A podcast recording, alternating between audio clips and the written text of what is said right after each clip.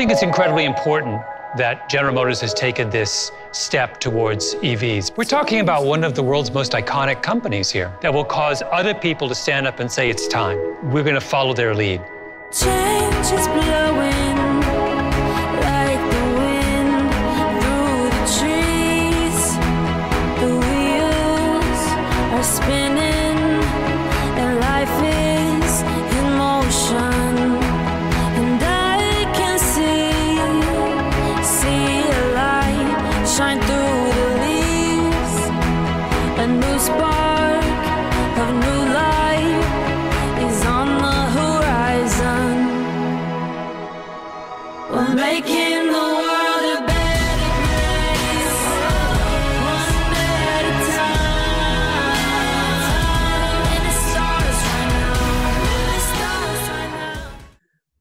bom dia, boa tarde, boa noite a você que acessou os canais de streaming da Mega Brasil. Começa mais um dia, o nono dia da nossa maratona do 25º Congresso Mega Brasil de Comunicação, Inovação e Estratégias Corporativas.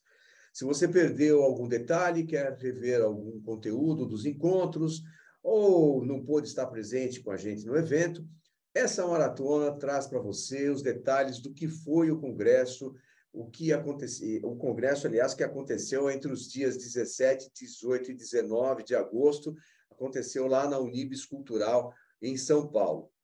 Bom, hoje a gente vai conferir como foi a mesa redonda sobre inteligência artificial, que teve como tema central inteligência artificial, Big Data e Data Drive. O mundo dos dados chegou à comunicação. Veio para ficar? A comunicação ponto a ponto. Bom, esse título cumpridão aí foi debatido pelo Luiz Rigo, que é diretor de desenvolvimento de negócios da Boxnet, o Marcel de la Barba, que é gerente sênior de relações públicas da Samsung para a América Latina, o Matheus Lombardi, que é sócio e head de reputação da XP, e a mediação foi de Tânia Magalhães, executiva de comunicação, reputação, mídias sociais e sustentabilidade. Depois disso, a gente vai ter ainda as entrevistas exclusivas que foram produzidas pela nossa equipe de cobertura dos bastidores do Congresso. E para essa abertura do nono dia da nossa maratona, do 25º Congresso Mega Brasil de Comunicação, Inovação e Estratégias Corporativas, eu convidei o Spencer Santos, Head de Operações da Plugin Bot. Spencer, muito obrigado por você estar comigo aqui nesta maratona. Obrigado, Marco. É um prazer estar aqui com vocês, com o time da Mega Brasil e a todos aí que estão nos acompanhando. E, Marco, é, quando você fala que a comunicação ela chegou para ficar né, nessa, nessa etapa da, da era digital, isso me fez lembrar um pouquinho de como era no passado. Né? Antigamente, para a comunicação fluir, era necessário as duas pessoas estarem no mesmo lugar para conversar. Depois isso evoluiu, é, pessoas em lugares diferentes falando ao mesmo tempo, e agora pessoas em lugares diferentes e a informação em, em tempos diferentes, né, se, se comunicando ali, e isso é muito positivo, porque isso mostra o quanto nós estamos evoluindo e melhorando a, a, a nossa experiência de uso, né, a, acho que o nosso, o nosso padrão de vida, estilo de vida, com ao uso da, da, das tecnologias, né? Que hoje nós, hoje praticamente já estão dentro de casa, dentro dos nossos smartphones. Então, assim, é, é bem interessante é, olhar um pouquinho né, de como era no passado para o momento que nós estamos agora. É verdade. A, minha, a nossa relação da Mega Brasil com a Plugin Bot, e especificamente com o Spencer, ela remonta aí os anos de 2018, 2019. Foi o nosso primeiro contato com uma, com uma experiência de inteligência artificial radical para nós, porque a Plugin Bot ela produz robôs. É, e no congresso da Mega Brasil a gente teve essa ideia maluca, graças ao Spencer, de levar o robô para dentro do evento. Como que foi aquela experiência para vocês da Plugin Bot? Para a gente, a gente sabe muito bem o desafio que foi, mas para vocês, Spencer? Olha, Marco, para nós, quando entramos nesse, nesse mundo, né, esse universo digital, ainda mais falando de, de inteligência artificial, de fato, né, as pessoas tinham um certo receio, mas hoje, quando as pessoas elas começam a entender que o uso da robótica é para simplificar o processo, né, porque assim, os robôs eles podem atuar onde houver restrição, os robôs eles simplificam, eles, eles otimizam os processos, eles permitem que as pessoas tenham mais tempo para explorar o lado criativo delas, né? Então, quando as pessoas me perguntavam, né, Spencer, é, os robôs eles vão tomar o emprego das pessoas, né? Vão dominar o mundo? Pelo contrário, eles, os robôs eles são uma ferramenta para colaborar né, com o exercício né, de, de, de, uma atividade fim de uma pessoa. Então, assim, é, imagine robôs atuando onde há risco. Então, eu minimizo o risco de uma pessoa. Né? Então, assim, isso é um valor é, intangível, você não consegue mensurar. Então, quanto isso vale?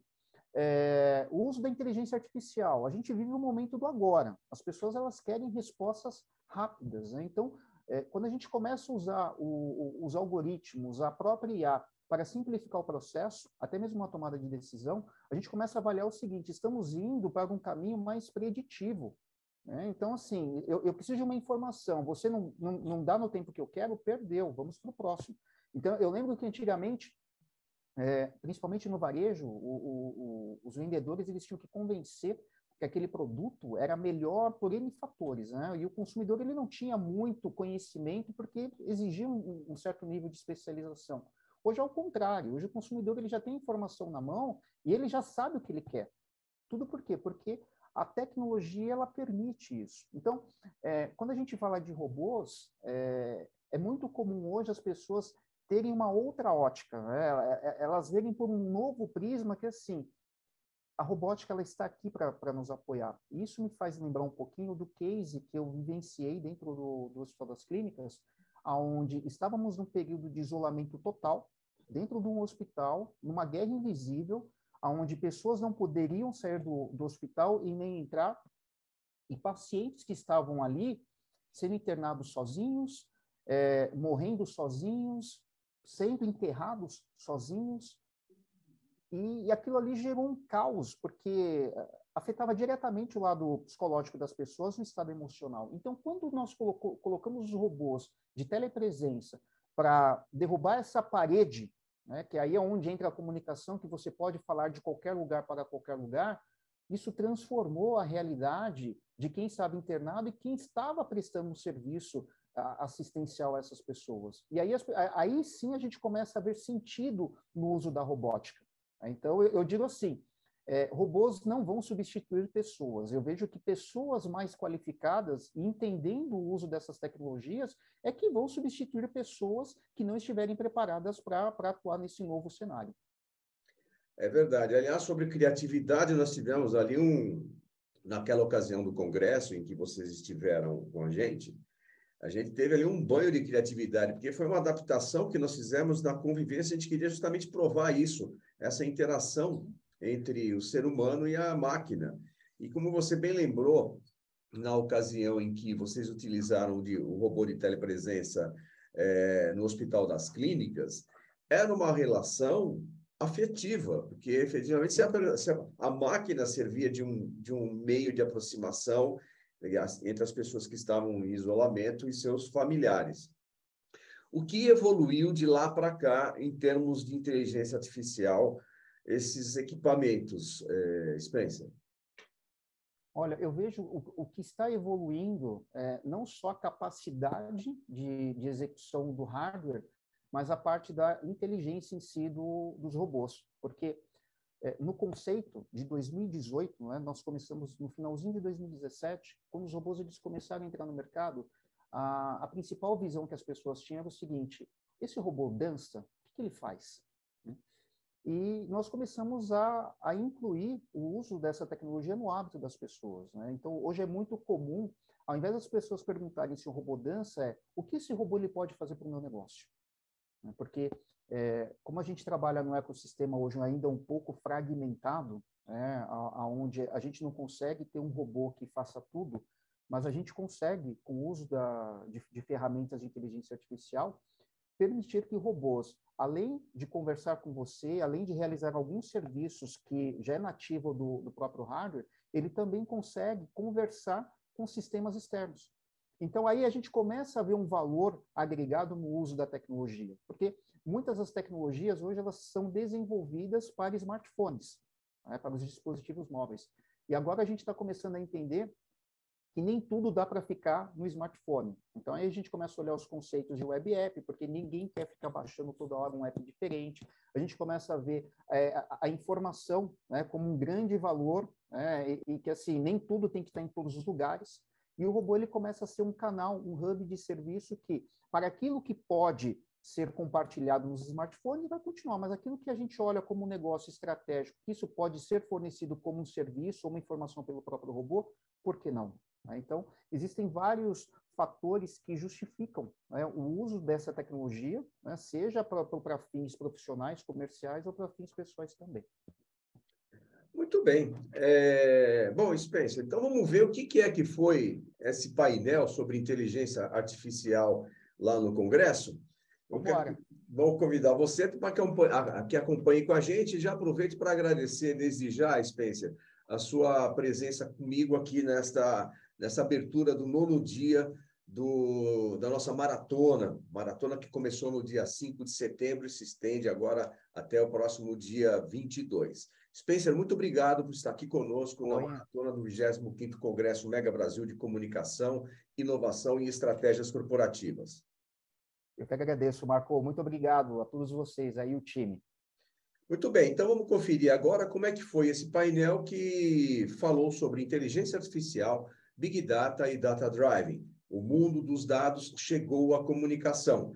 Veio para ficar? A comunicação ponto a ponto. Vamos conferir. É, vamos retomar agora os trabalhos com esse segundo painel, na manhã desse, dessa sexta-feira calorosa aqui dentro, mas fria lá fora, né? um frio danado, que congela né? Mas a gente está vindo de um coffee break agradável. Um dos convidados já até tirou o casaco aqui, porque o calor aqui dentro está muito gostoso. É, e nós vamos debater agora o tema inteligência artificial, big data e data driving. O mundo dos dados chegou à comunicação. Veio para ficar a comunicação ponto a ponto. Só queria lembrar que esse é um tema também recorrente dentro do Congresso, na perspectiva de a gente a, a contribuir para aportar à comunicação dados. Né? Ontem a gente viu, quem esteve aqui ontem viu uh, algumas discussões super interessantes, por exemplo, o Leandro Conte, Leandro Conte, da Hotmart, falando da oportunidade que a comunicação tem de começar a gerar recursos para as organizações. Em vez de ser um centro de despesa, ser um centro de, de receita. Né? Tivemos também essa outras uh, no, no, no, na Arena da Inovação, falando da questão da mensuração, da, da, da, da relevância e, e, da necessidade que é você medir. É fazer medir o tempo inteiro e a comunicação ela tem se, é, se engrandecido quanto mais ela consegue mostrar e provar os ganhos que ela, que ela traz para as organizações. E a gente convidou para moderar esse debate a Tânia Magalhães. Por que a Tânia? Porque ela vem de uma experiência de alguns anos numa empresa que tem muito esse foco de, de mensuração, que é a PayPal. Né? Ela hoje está como consultora, mas ela foi é, alguns anos da PayPal, que é uma empresa especializada em, em, em dados, né? foi da Oracle também, e passou por outras grandes organizações. Então, a Tânia vai moderar esse painel, que conta com Luiz Rigo, da Boxnet, que é diretor de desenvolvimento de negócio da Boxnet, que vive disso. Né? É, é quase uma empresa evangel evangelizadora de dados né, para a comunicação. É, vamos ter o Marcel Della Barba, da Samsung, né, gerente sênior de relações públicas, e é uma empresa coreana, uma empresa que se baseia muito nessa questão de dados, de retorno dos investimentos. E o Matheus Lombardi, que hoje é sócio e head de reputação da XP Inc., que é uma empresa, obviamente, financeira, que não rasga dinheiro, né? que, obviamente, todos os investimentos têm que dar retorno, inclusive os de comunicação. Então, eu queria chamar os quatro aqui para essa mesa e passar o comando para a Tânia e pedir uma salva de palmas para todos eles.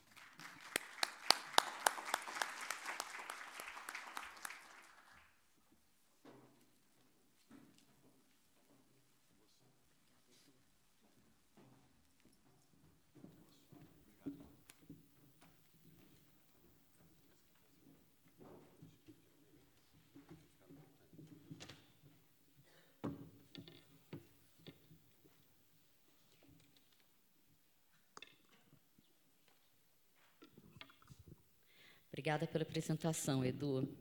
Um bom dia a todos e todas. Eu vou começar aqui apresentando, seguindo aqui o, o roteiro do painel, apresentando os nossos convidados. Então, uh, começando aqui com o Luiz Rigo, que é formado em propaganda e marketing, possui mais de 20 anos de experiência como gestor de áreas estratégicas em grandes organizações. Acumula ampla experiência com passagens pela indústria, veículos de comunicação e agências de publicidade. Há sete anos dirige a área de desenvolvimento de negócios e relações institucionais da Boxnet. Passando aqui para o Marcel Della Barba, que é gerente sênior de relações públicas da Samsung para a América Latina. Formado em jornalismo, com Master em Marketing pela SPM e MBA Executivo pela Fundação Getúlio Vargas. Marcel possui 20 anos de experiência em comunicação e relações públicas, passando por empresas como Edelman, Mercedes-Benz e Honda. Na Samsung América Latina há três anos, o Marcel possui, tem o desafio de liderar a comunicação regional da companhia e garantir o alinhamento da estratégia com a matriz coreana. Há dois anos, criou a área de Data Driven PR, responsável por aprimorar e desenvolver novos relatórios de acompanhamento das ações de comunicação, além de gerar insights para novas ações e negócios da Samsung, Latam e Matriz. E, por último, o Matheus Lombardi, que é responsável pela estratégia de comunicação da XP Inc., uma das maiores e mais reconhecidas empresas brasileiras. Em 2020, venceu o Top Mega Brasil, que reconhece os principais profissionais do setor, sagrando-se como executivo de comunicação corporativa do ano na categoria nacional. Ao longo de quase 20 anos de carreira, teve passagens de sucesso por empresas como BTG Pactual, Banco Pan, FSB e UOL, entre outras. É especializado em estratégia de comunicação, gestão de crise, redes sociais e conteúdo digital. Bom, eu não vou me apresentar porque o Edu uh, gentilmente já o fez. Então, antes de passar, passar a, a palavra para o Luiz, eu queria contextualizar um pouco aqui o nosso painel. Né? Porque, com o poder de computação que a gente tem hoje e de Big Data, a inteligência artificial vem atingindo uh, potenciais fabulosos. O que vemos hoje é o mundo virtual nos cercando de tal forma que, às vezes, a gente é, é, troca o físico pelo digital e nem percebe. Né? Com certeza, vocês já tiveram contato com alguma aplicação de inteligência artificial e. É, possivelmente nem tenham percebido. Né? E o futuro será cada vez mais repleto de inteligência artificial. É uma nova revolução industrial. Não é questão de se vai acontecer, já está acontecendo. A inteligência artificial hoje já é uma obrigatoriedade estratégica para qualquer empresa que queira obter eficiência, novas oportunidades de receita e também aumentar a fidelidade dos clientes. Então, se tornou, de fato, uma vantagem competitiva. E tudo isso tem feito toda a diferença para a comunicação corporativa também. A comunicação estratégica hoje apoia os resultados de negócios com recursos, programas e métricas apoiadas em Big Data e inteligência artificial. Vamos falar sobre tudo isso no painel de hoje. E a gente vai começar com Luiz Rigo, da Boxnet. Vamos lá, Luiz. Alô. Obrigado, Tânia. Oi, gente, bom dia. Eu pedi para o pessoal, eu vou fazer daqui, porque eu gosto de ficar andando, para atrapalhar. Então, obrigado à organização pelo convite, Tânia pela apresentação, Matheus, Marcel, obrigado pela presença também. É enorme prazer estar com vocês aqui. É, a gente combinou, inclusive, o, o painel para que a gente pudesse fazer uma apresentação do, dos principais movimentos que aconteceram na sociedade, é, no, nos negócios, hum, na tecnologia nos últimos 20, 30 anos, que nos trouxeram até aqui. Né? É, os, os, acontecimentos eles não se dão por geração espontânea. Né? A, nós estamos hoje aqui porque uma série de fatores aconteceram e que nos trouxeram até aqui hoje. Então, mais uma vez, obrigado pela organização e parabéns para vocês que estão aqui hoje buscando conhecimento, acredito desde ontem, né? É, no lifelong learning, né? aprendendo sempre, que é fundamental para o nosso processo. Vamos lá. Então, a proposta que nos foi. Opa! Ixi, como é que eu volto aqui? Meu Deus. Ah, voltou. Então, ah, está ah, tá pulando. É, acho que o primeiro é, ponto que é, é, fundamental a gente entender que a, a, nossa economia global ela passou por um processo de digitalização muito acelerado nos últimos 30 anos, que nos trouxe, nos apresentou aí a, a quarta revolução industrial, a, a, revolução da inteligência, a indústria 4.0, que ela é baseada, né, como a quarta revolução industrial da, da inteligência, porque é uma inteligência de dados. Né? Os dados disponíveis, eles nos apresentam uma outra condição de, de processar as informações e os próprios negócios. Né? Então, a, a, a revolução, a, a indústria 4.0, ela é baseada em tecnologia, em inteligência artificial, em robótica, internet das coisas, em computação. Esse é um primeiro, acho que um primeiro grande marco para nos trazer até o ponto de hoje. Essa, essa digitalização da economia, ela acontece por quê? A gente tem uma população hoje de quase 8 bilhões de pessoas na, na Terra, das quais 5,34 têm celular, 5 bilhões estão, são usuários de internet, e quase a totalidade desses usuários da internet estão nas redes sociais. Esse é um volume é, é, colossal de dados. Né? É, esses, profissionais, é, esses profissionais, é, esse, essa quantidade de usuários está gerando dados e mais dados diariamente é, na internet. E o processo de digitalização nos apresenta uma, um outro conceito, que também é amplamente difundido, que é a, a transformação digital, em que o mundo analógico tem que se transformar para operar corretamente no mundo digital. E aí é um processo é, amplo, complexo, que envolve pessoas, envolve processo, envolve tecnologia, envolve cultura, dados. E esse, é, dentro desse contexto, é, surgem novas tecnologias e surgem novos é, players de mercado.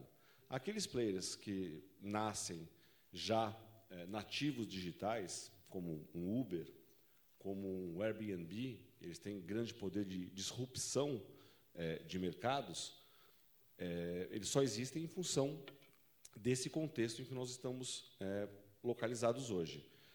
Da mesma forma, é, empresas e negócios que nasceram analógicos, eles precisam correr e acelerar o seu processo de transformação digital para navegar nesse, nesse mar, surfar essa onda, que na verdade não é uma onda, isso é uma realidade, ela é perene e ela não vai deixar de existir. Essa é a, nova, é a nossa realidade de hoje, não do futuro. Então a gente pega, por exemplo, empresas como a, a Netflix, que não nasceu como uma empresa de streaming, né? acredito que todos vocês tenham conhecimento desse dado, a, a Netflix nasceu como uma empresa, como uma locadora de DVD. O diferencial competitivo dela na época que ela foi lançada foi que, em vez de você ir até a loja é, local, eles enviavam o DVD para sua casa, depois eles mandavam retirar. A Netflix, ela pivotou o negócio dela para o ambiente digital. Eles viram naquele momento lá no, no início dos anos 2000 que o vídeo on demand era naquela época, né, era, o termo usado era vídeo on demand, seria o novo modelo de consumo de conteúdo e pivotaram o negócio deles para o streaming e você hoje vira um assinante e consome o conteúdo. Era até então a maior, é, maior streaming é, por assinatura do mundo. Foi passado recentemente agora, cerca de uma semana, dez dias, é, pela Disney, pelo grupo Disney, que agora é o maior fornecedor de, de conteúdo via streaming é, do mundo. Então, é, a hora que a gente olha para esse mundo, que está todo mundo conectado, é, 100% do tempo conectado, via celular, via qualquer dispositivo que acessa a internet, que acessa a web, gerando dado. Essa turma toda está gerando algo, gerou até 2020, algo em torno de 40 trilhões de gigabytes de dados. Como é que você trabalha com esse, com esse, com esse volume de dados que ele é colossal? Né? Muitos desses dados eles são dados proprietários do, do, de cada negócio. Muitos desses dados são públicos, você pode acessar. Então, quando você faz um processo de, de social listening de, um, de uma marca, entender como ah, os usuários de determinadas redes sociais estão se relacionando com aquela marca, o que está tá gravitando em torno daquela marca, você acessa porque é um dado público, então você pode acessar. Outros não. Mas o fato é que nós temos hoje mais de 40 trilhões de gigabytes de dados na, na, na nuvem, né, que é uma outra é um outro elemento que surgiu a partir do processo todo de, de digitalização é, da economia. E esses dados não dá para a gente trabalhar como seres humanos. A hora que a gente olha é, esse, esse, slide aqui, para quem estava ontem, inclusive a, a, Regina, acho que da Neurobrand, ele, ela mostrou um slide muito parecido com esse. A cada minuto na internet, a gente tem. Eu vou pegar só alguns dados aqui, porque são números muito é, é, é incrível. É, a cada minuto, todo minuto na internet, todo minuto, a gente tem um consumo de 294 mil horas de conteúdo no YouTube, 44 milhões de visualizações de lives no Facebook, 240 mil fotos são compartilhadas, cara, a cada minuto isso. Isso é dado. Dado que vai alimentando aqueles 40 trilhões mais, né? Porque aquele, aquele dado vai até 2020. E como que a gente faz para trabalhar tudo isso, né? Então, o primeiro conceito que surgiu ainda no final do, do século XX, por volta de 95, 97, foi o conceito de Big Data. Né? Todo mundo ouve, todo mundo é, é, já está mais acostumado com esse, com, esse, com esse conceito, com esse nome. E o Big Data nada mais é do que um, um, um conceito que foi criado para que a gente possa é, entender o que se dá em grandes volumes de dados. Né? Ele começou com os três Vs do Big Data, né? o volume, a variedade e a velocidade com que ele é processado. Aí ele foi evoluindo, hoje mais comumente utilizado, cinco Vs do Big Data. Já tem gente que fala em sete Vs do Big Data. Mas o fato é, se você tem volume, se você tem variedade de dados, se você tem velocidade de processamento e de inclusão de novos, de novos dados, se você tem a capacidade de encontrar a veracidade nesses dados e o valor que ele tem para o seu negócio, você está tratando de Big Data. Agora, como é que você trata Big Data em volumes como esse que a gente estava falando? O conceito de inteligência artificial ele também não é um conceito novo. É, Alan Turing, um matemático é, inglês, é, talvez vocês tenham visto, assistido o filme sobre a quebra da, do Enigma, que era a caixa de de criptografia de mensagens da- dos nazistas, ele falava em inteligência artificial né, no meio do século XX. Né? É, no pós-guerra, ele já estava falando em inteligência artificial. Ele construiu uma máquina, ainda analógica, obviamente, durante a Segunda Guerra Mundial, para quebrar a criptografia da caixa de, de enigma dos nazistas. Então, esse é, um, esse é um tema, um conceito que surgiu lá atrás, mas que ele só pode ser aplicado é, efetivamente para os negócios a partir do momento que a tecnologia aumenta. Se você tem tecnologia para suportar o processamento, você consegue é, atingir o próximo objetivo. Então, você vai dando um passo, que leva outro passo, que leva outro passo. Então, nós temos um volume enorme de dados. Como é que a gente faz para trabalhar esse volume enorme de dados? A gente precisa de Big Data, de, desculpa, de inteligência artificial. Inteligência artificial, é, essa é uma definição que, inclusive, está na, na Wikipedia, é, basicamente, aplicar regras lógicas a um conjunto de dados disponíveis para chegar a alguma conclusão. Então, você tem algoritmos, você tem que nada mais são do que programação de computador, onde você pega um conjunto de regras lógicas, né? você cria um- um processo lógico para que a máquina possa ler aquele dado e chegar a alguma interpretação, na verdade, interpretação não, alguma conclusão que você também pré-estabeleceu. Basicamente, até porque esse não é um tratado de inteligência artificial, eu também não sou programador, eu não sou desenvolvedor de inteligência artificial, mas eu sou um, um profundo usuário, um, um- um hard user de inteligência artificial. Aliás, todos nós somos, né? porque nós estamos consumindo inteligência artificial no nosso dia, todo dia, como a Tânia bem colocou. É, a hora que você está digitando uma mensagem no teu WhatsApp, que ele está fazendo um processo de auto autocomplete, ele, isso é inteligência artificial que está embarcada no teu celular. Então a gente não tem mais como é, não viver de alguma forma ah, esse processo de inteligência artificial. Então isso é inteligência artificial e é, é uma disciplina muito grande, né, é, do ponto de vista acadêmico, do, do ponto de vista de pesquisa, e ela tem várias vertentes. Eu trouxe aqui somente duas, que são aquelas que estão mais ligadas ao universo da comunicação. Então, é um processo lógico, né, um conjunto de regras que vai fazer com que a máquina é, vá te dando, vá chegando a conclusões e, toma, e, e decisão. Dentro desse processo de comunicação, eu acho que tem duas vertentes da, da IA que são muito importantes. Uma delas é o processamento de linguagem natural.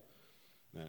Então, basicamente, todas as, as grandes aplicações eh, de inteligência artificial, elas passam necessariamente eh, por essa vertente, por esse campo da, da inteligência artificial, que nada mais é do que nessas regras lógicas que você inclui na programação eh, do algoritmo, isso está baseado na língua. né? Então, tem linguistas do, no processo, não é só desenvolvedores, porque ele, ele precisa entender, a máquina precisa entender qual que é o padrão utilizado na língua. Não é só um, um dicionário de verbetes, é, qual é a estruturação de uma frase, quais são as regras que você constrói eh, a narrativa. É, ela precisa entender a língua para poder fazer as suas sugestões ou chegar às conclusões eh, que são necessárias para aquele projeto. Então, qualquer a- aplicação hoje eh, de relacionamento né, homem-máquina, eh, ela é baseada no primeiro passo, que é o processamento de linguagem natural. Eu vou dar alguns exemplos depois, acho que vai ficar mais fácil. Só que o processamento de linguagem natural ele precisa é, de um outro processo, que é uma outra vertente da inteligência artificial, que é o chamado machine learning, que é o aprendizado de máquina. Porque você cria um conjunto lógico, com uma série de regras, e como é que você faz para esse para a máquina entender o que você quer como resultado? Você precisa dar para ela quais são os padrões que ela vai seguir. Então, por exemplo, quando a gente pega um conteúdo, seja de imprensa, seja de redes sociais, eh, de uma marca, e, e vai fazer uma análise daquele sentimento, se ele é positivo ou se ele é negativo para a marca, eu preciso primeiro criar um dataset, que é um conjunto de conteúdos já avaliados eh, por um humano, para que o algoritmo entenda que aquele é o padrão, para entender se o próximo conteúdo que ele vai avaliar é positivo ou negativo. Ou seja, você precisa de processamento de linguagem natural, que é a base de tudo. Você precisa depois do machine learn para o aprendizado de máquina, para chegar à conclusão que você precisa, que você busca, na verdade. É, tem outras vertentes da, da, da inteligência artificial, como é, deep learning, enfim, que é aprendizado profundo. Quanto maior for a base, quanto maior forem as bases de dados, a complexidade desses dados, para você encontrar padrões que vão te dar resposta, você precisa de processos mais a, avançados. Aplicações básicas gente, com as quais a gente vive, é, convive diariamente, é, é, buscador, o Google, quando você coloca um, um, vai iniciar uma busca no Google, ele já sugere para você ali na, na, lista embaixo, baseado em tudo que está sendo pesquisado, qual que é a melhor resposta daquilo que você vai escrever ainda. Cara, é muito louco isso. E a gente convive com isso é, é, diariamente. É, hoje você não tem mais é, capacidade, em muitos casos, de distinguir se você está falando com um humano ou com um bot num determinado chat com de uma marca, de uma empresa, de, um, de, uma, de uma área de atendimento. Tal a evolução desse processo. Tinha, tinha um tempo em que você eram perguntas muito claras ali, muito objetivas, é, e, e, mediante a sua resposta ele, ele vai para o próximo ponto. Hoje é uma, é uma linguagem tão fluida, tão natural, que você não sabe mais distinguir. Né? É, a gente tem as, as assistentes virtuais, né? a Alexa, da Amazon, a Siri, da Apple, elas conversam com você. Eu tenho uma Alexa em casa e eu tenho uma playlist minha. Que eu, e é muito louco porque as, as, as tecnologias vão se complementando. Então eu tenho Apple Music e eu tenho uma, uma, uma, uma rádio minha no Apple Music. Aí, quando eu comprei a Alexa, eu conectei a, Apple, a Apple Music na Alexa. Então, ela vai lá e na Apple para pegar a minha lista. E eu estava querendo voltar a música, que eu estava que, que acabando. E eu não sabia como falar.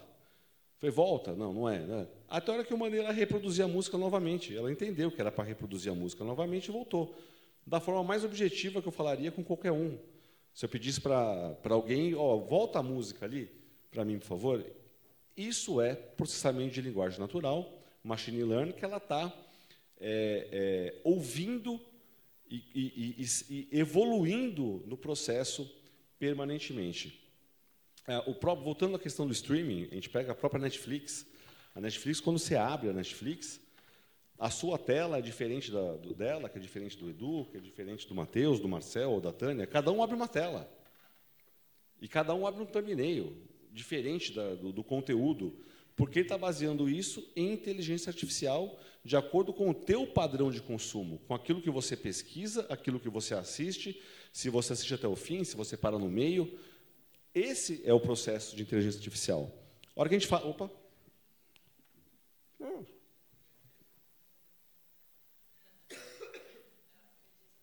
Meu Deus! Está tá vivo. Olha ele aí, aprendendo a me enganar. Não, eu queria tanto. Ah, foi, foi, foi, tá bom. É, em, olhando um pouco mais para a comunicação, a gente tem hoje uma série de aplicações é, de voz para texto. É, a, gente, a gente faz isso na Box. Qualquer conteúdo de áudio, seja um podcast, seja um, uma notícia no, na, na, rádio, é, uma notícia na TV, o áudio todo, 100%, ele passa para texto. Né? Houve um tempo que a gente precisava de um humano para fazer a transcrição. Hoje, isso é um processo baseado em inteligência artificial. Ou o contrário, né? texto para voz né? é, é, inteligência artificial. Eu falei agora há pouco do, da análise de sentimento de conteúdo. Isso é feito hoje por inteligência artificial. Não tem como você pegar o volume de dados é, de uma marca, é, seja na imprensa, seja nas redes sociais ou em outras fontes de dados, e você tentar avaliar isso. É, Mesmo que seja uma amostra, você precisa da tecnologia para chegar até lá. A, a visão computacional, né? a gente vê hoje, por exemplo, eh, os carros ah, ficando cada vez mais autônomos.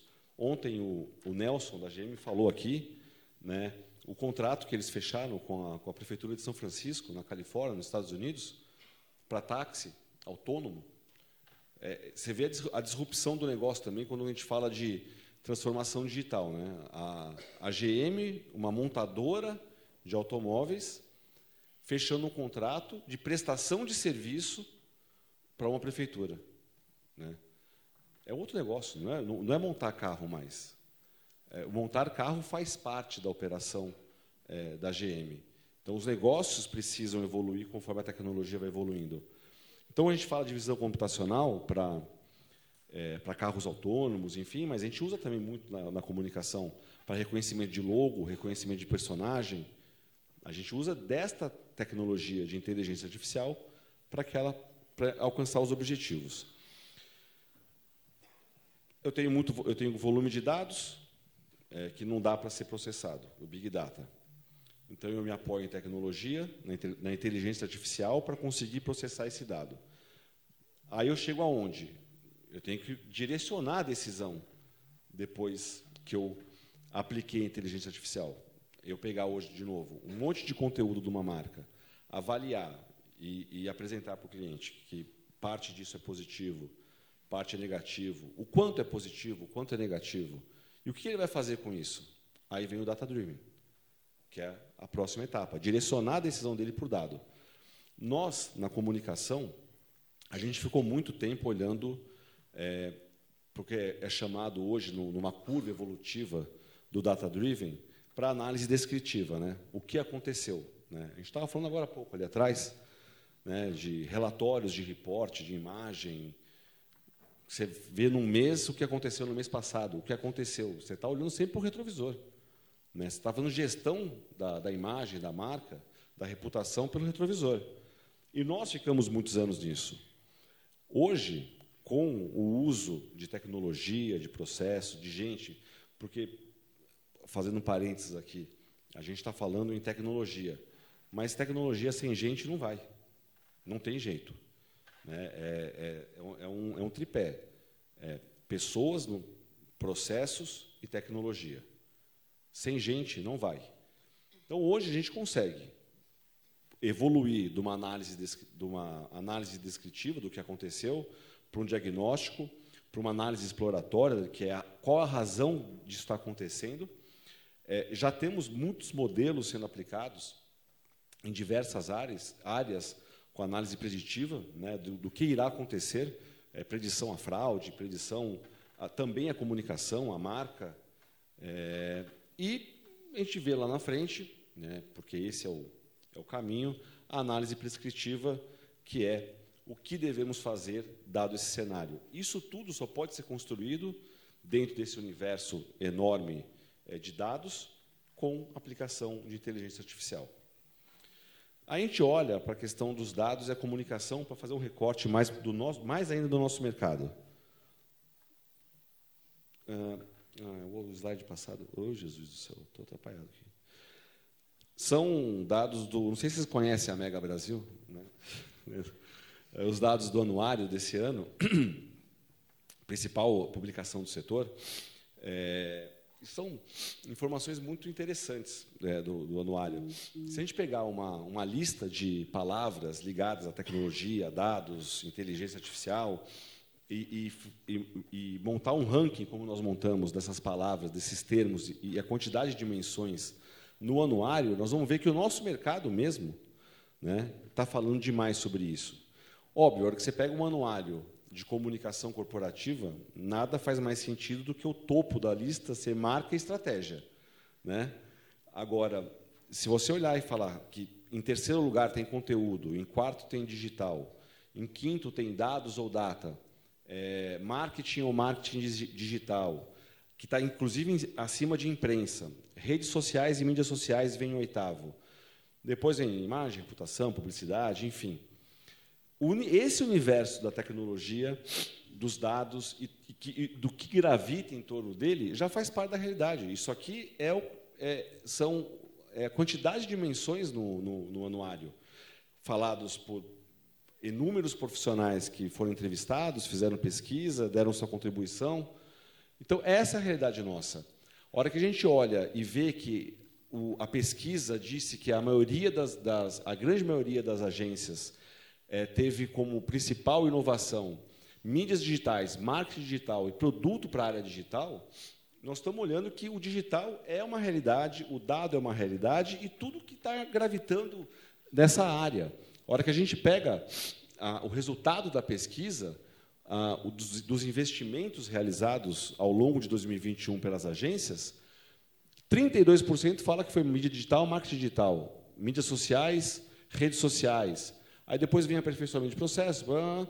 Aí, em quinto, Big Data, mensuração de dados, inteligência artificial e tecnologia. Dos seis primeiros, quatro estão falando sobre o universo de tecnologia, de dados, de Big Data, de inteligência artificial. Isso é a, a realidade do mercado.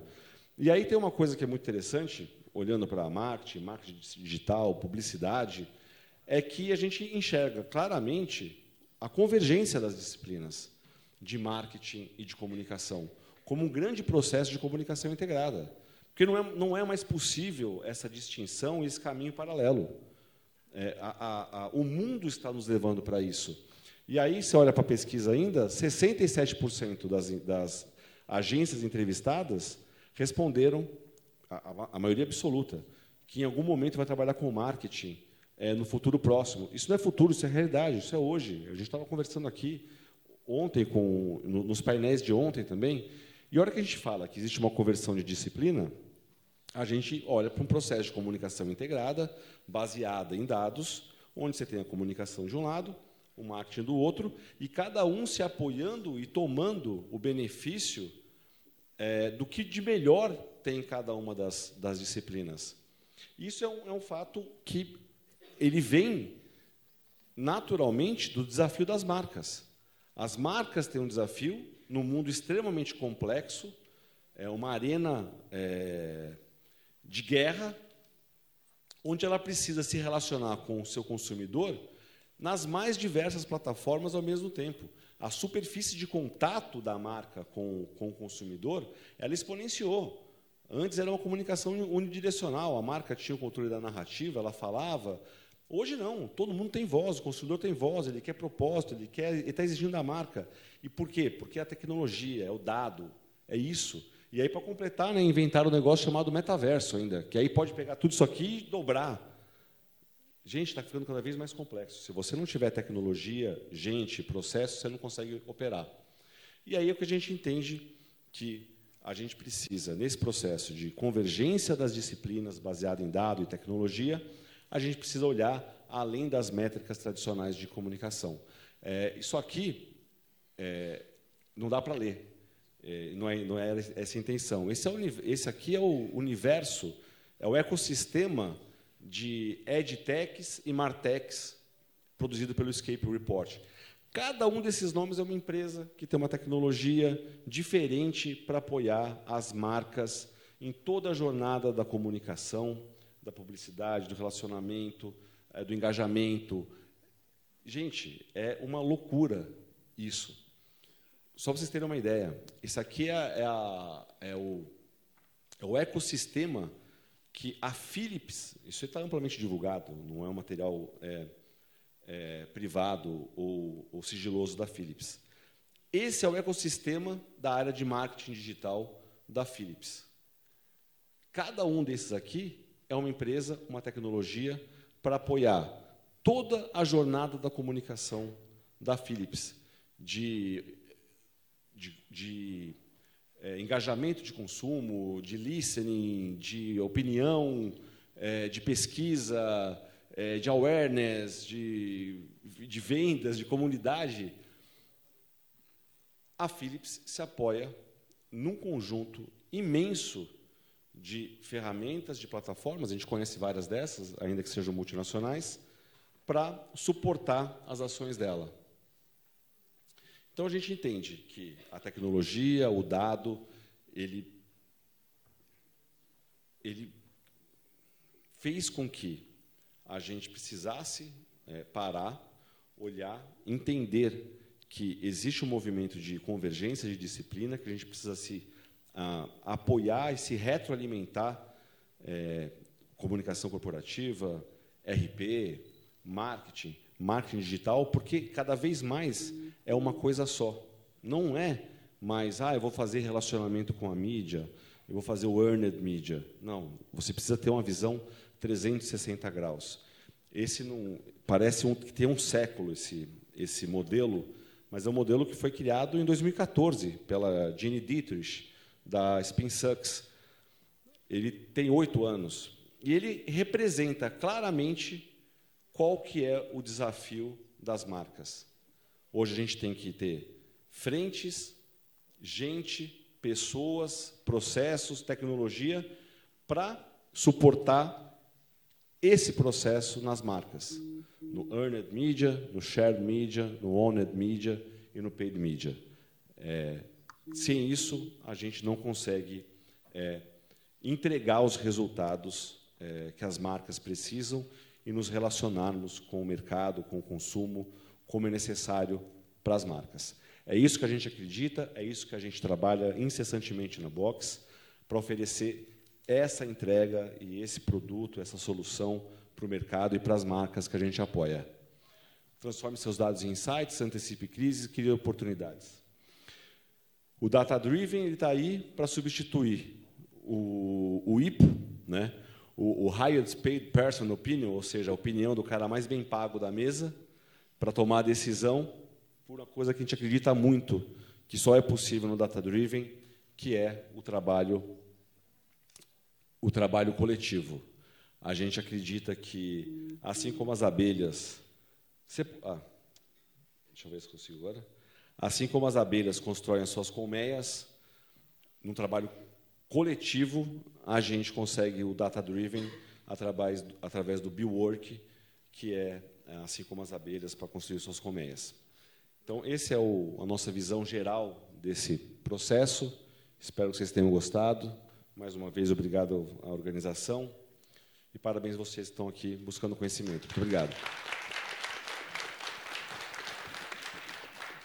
Inspiradora a sua apresentação, Luiz. Pessoal, não deixem de formular as suas perguntas, né? Tem muita coisa bacana para a gente discutir daqui a pouco.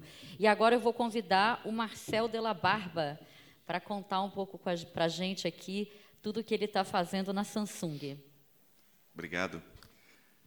Rigo, parabéns. Acho que resumiu bem aí o nosso desafio, né? É, realmente não é fácil, né? Antes de eu começar aqui, a gente combinou um pouquinho antes do jogo que o Rigo ia vir trazer todo esse conteúdo até teórico, né? E eu e o Matheus a gente ia trazer um pouquinho da realidade do dia a dia, né? O que que a gente sofre no dia a dia e como tentar traduzir. Antes de começar, só queria entender aqui todo mundo aqui é de comunicação corporativa? Queria só. É, imaginei. Agora tem uma outra coisa que eu acho que eu vou imaginar. Quem aqui sofre com mensuração e KPI? Tá. Então a gente está na mesma. Está todo mundo na mesma. E acho que esse é um pouquinho do objetivo é, do, do bate-papo agora, porque tudo isso começou. Né, é, esse é um trabalho que a gente vem fazendo há dois anos dentro da Samsung. A Erika está aqui comigo, ao lado do time de Data Driven PR, quatro anos que a gente está trabalhando mais fortemente em como tentar traduzir esses KPIs em informações relevantes e que sejam apreciadas pela liderança da empresa, né, para e que mostrem que a gente está realmente colaborando com o negócio. E vocês, tá, e vocês podem estar perguntando, por que performance PR? Né? É, bom, acho que todos nós trabalhamos também muito próximo dos nossos colegas de marketing. A gente sabe da área de performance que existe, que mede tudo, né? tudo que acontece no ambiente virtual e também em outros ambientes, a gente acaba mensurando. E a gente, até, e eu falo com propriedade que eu sou jornalista, né? a gente não tem uma formação acadêmica para medir as coisas. Né? A gente faz coisas, a gente não mede coisas. Então, a gente tem que aprender isso no processo. E acho que olhando para esses colegas, a gente pode aprender muito de como a gente pode dar mais valor para as ações que a gente já faz. E acho que é esse é um pouquinho o objetivo desse bate-papo. Vamos ver se eu vou conseguir acertar aqui na hora de trocar. Não, não está trocando. Eita. Agora trocou. Não sei se fui eu, mas trocou.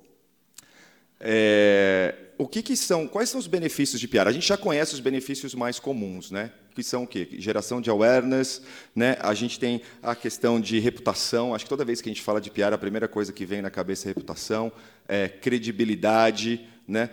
Mas dificilmente quando a gente fala de PR, a gente pensa em lead, a gente pensa em venda, a gente pensa em é, o quanto a gente está levando de tráfego para os nossos canais de venda. E, e eu não sei porquê, na verdade, a gente não sabe por que a gente não mede isso, porque a gente ajuda isso, em tudo isso. A área de PR é um forte player dentro desse contexto né, de geração de leads e de geração de vendas. E, e, eu acho que, eu até conversando com alguns colegas, existe até um certo preconceito né, de falar, mas PR não é feito para apoiar a venda. Enquanto a gente falar que PR não é feito para apoiar a venda, a gente não vai ter orçamento, a gente não vai ter cadeira, a gente não vai ter importância dentro das conversas de negócio.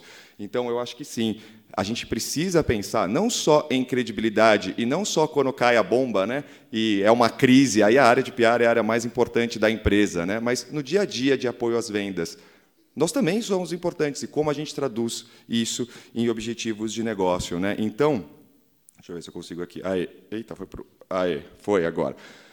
Mas para que a gente possa fazer isso, o que a gente precisa pensar antes? É, como é que está o comportamento desse novo consumidor? Né? É, pra, é, quem começou nessa carreira há 10, 15, 20 anos, acho que nota uma diferença muito grande. Né? Acho que antes, até há 20 anos, o que, que você tinha de contato com o consumidor? Você tinha é, a mídia impressa, né? você tinha jornal, revista, você tinha cinema, você tinha os out of homes, né? Você tinha anúncios ali, você tinha rádio, né? Você tinha basicamente esses cinco principais pontos de contato.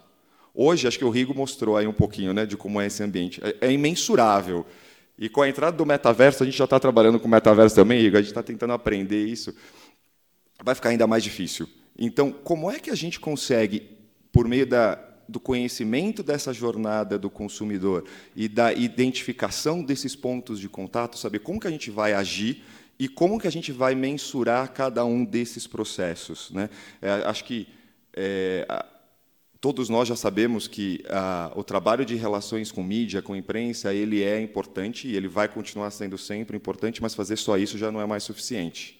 Né? E hoje, uma das conversas que a gente estava tendo nos bastidores ali atrás, dentro da Samsung, 50% do nosso tempo focado em comunicação já é gasto com comunicação para redes sociais, criação de experiência para redes sociais. E não é só o influenciador, não, também é o jornalista que está nas redes sociais e que precisa também de conteúdo especializado e focado nisso. Então, como que a gente ajuda nesse processo de geração de conteúdo? Né? E Aqui, é, esse slide é um slide dos nossos colegas de e-commerce, a gente traz um pouquinho para entender essa jornada do consumidor, não é fácil, porque ele também tem muita opção. Né? Ele está aí desde a da pesquisa, que ele pode fazer em diversos ambientes, né? não só nos canais online é, é, e na loja, mas também com as próprias pessoas que estão ao redor. Aí, quando vai para a seleção do, do serviço ou do produto que ele tem, ele tem também a opção física e a opção online. Aliás, acho que reportagem dessa semana dizendo que como as lojas físicas estão voltando a ganhar valor pós-pandemia, o consumidor ele gosta dessa experiência física, principalmente aqui no Brasil, cidade é do Brasil. Eu tenho colegas que dentro da comunicação da Samsung a gente conversa nos Estados Unidos falam que lá ainda as pessoas não querem sair de casa, aqui os latino-americanos querem sair de casa, não aguentam mais, né? Então acho que esse é um ponto importante. E aí, quando você vai para a compra, você também tem a opção online e, e, física, e aí a entrega, então, aí você tem diversas opções. Você pode retirar, você pode pedir para entregar, né? você pode é, é, fazer isso pessoalmente, você pode pedir para alguém fazer isso para você. Então, assim, você tem uma série de diferentes momentos dessa jornada. Tem um estudo que eu acabei não colocando aqui, mas que eu gosto bastante, é um estudo do Google, que chama Messy Middle, que fala um pouco sobre essa jornada do consumidor. Antigamente, quando a gente pensava na jornada do consumidor, era quase um banco imobiliário, né? que ele ia seguindo assim. Hoje em dia, quando você pega, ele é um loop. Por que, que ele é um loop infinito? Porque ele não acaba, né? Porque quando você compra, você tem o serviço, você posta, você alimenta alguém, você conversa, você tem um engajamento. Acho que todo mundo posta as coisas que faz e que gosta. E isso acaba gerando um loop de informações. Acho que vale, acho que vale muito a pena estudar, é, é, dar uma lida nesse estudo, que chama Messi Middle. Então, dentro desse ambiente de um loop infinito, aonde que a gente vai entrar? Né? Como é que a gente vai fazer para fazer a diferença aí junto do consumidor? Como é que PR vai entender essa jornada e vai contribuir. Porque, diferente do que eh, a gente tinha no passado, agora são muitos pontos, e todos esses pontos são importantes. Né? E aí, aqui, tem um pouquinho sobre a questão dessa jornada. E, e, e, depois de pesquisar alguma coisa, eu queria dividir com vocês o que a gente achou sobre como a gente consegue contribuir em cada um desses processos dentro do funil, né, dentro da jornada do consumidor, do funil de decisão. Dentro do topo ali, na descoberta, eu acho que é o mais óbvio, né? É quando a gente faz um lançamento, quando a gente negocia, quando a gente é, divulga alguma coisa, a gente cria aquele primeiro contato do conhecimento, né, do awareness. Então, assim, as pessoas ficam sabendo daquilo que a gente está fazendo.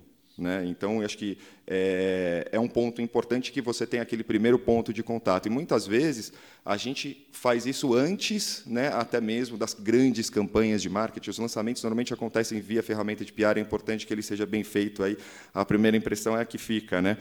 Aí no meio do funil entra essa parte de engajamento e processo decisório. Aonde que a gente consegue entrar? Bom, eu trabalhei na indústria automotiva por quase 20 anos, aí 18 anos, e acho que ninguém compra carro hoje em dia sem, fazer, sem olhar um comparativo, sem buscar a opinião de alguém que entende do assunto. E hoje em dia ninguém compra celular assim também. Ninguém compra. Eu quando eu fui comprar a minha máquina de lavar louça, eu fui ver review no YouTube para ver como é qual, é qual era melhor, né? Porque você vai gastar o dinheiro, você vai falar, pô, eu quero, eu quero decidir qual que é melhor. E esse, nesse ponto a gente é super importante. E também importante no ponto da conversão, porque quando você vai definir, você vai falar assim, mas eu posso confiar nessa empresa mesmo? Ela não vai me dar dor de cabeça? Deixa eu ver alguém que pode endossar isso do que eu já pesquisei. Né? Ou seja, em todos esses processos, a gente sim consegue fazer a diferença né, na jornada do consumidor. Só que aí vem o desafio: como é que a gente mensura tudo isso? Como é que a gente é, é, consegue sair do ponto de volume, share of voice e qualidade Tier 1 e qualidade de mensagem de Tier 1, né, que eu acho que é o que a gente vem tradicionalmente fazendo, mas que quando a gente leva para o presidente da empresa, quando a gente leva principalmente para o CFO, na hora que a gente vai precisar pedir um orçamento, ele vai falar, tá bom, mas quanto que eu vou vender a mais por causa disso? Para eu te dar esse orçamento, para aumentar esse orçamento. Eu acho que esse é o ponto que a gente tem que começar a focar. E a gente tem muitos outros KPIs que a gente pode utilizar e que a gente tem que abrir a cabeça para isso. Né? Então, a gente pode medir o quanto que a gente impacta no tráfego dos nossos canais de venda. Qual, como é que, quais são os canais que estão direcionando para os canais de vendas? Porque é uma coisa que a gente tem que parar para pensar também. Da onde vem o tráfego que vai para lá? Vem, de repente, a gente fez uma medição já. Uma porcentagem importante vem dos canais com os quais a gente conversa, seja mídia ou influenciador. Isso é, é mensurável hoje em dia e a gente tem que ir atrás. Quanto que desse fluxo vira conversão? Qual que é o engajamento que é gerado em relação a tudo isso? Ou seja, existem diversos outros KPIs que eu acho que a gente pode levar em consideração na hora de mostrar para a nossa liderança o resultado do trabalho que a gente está fazendo.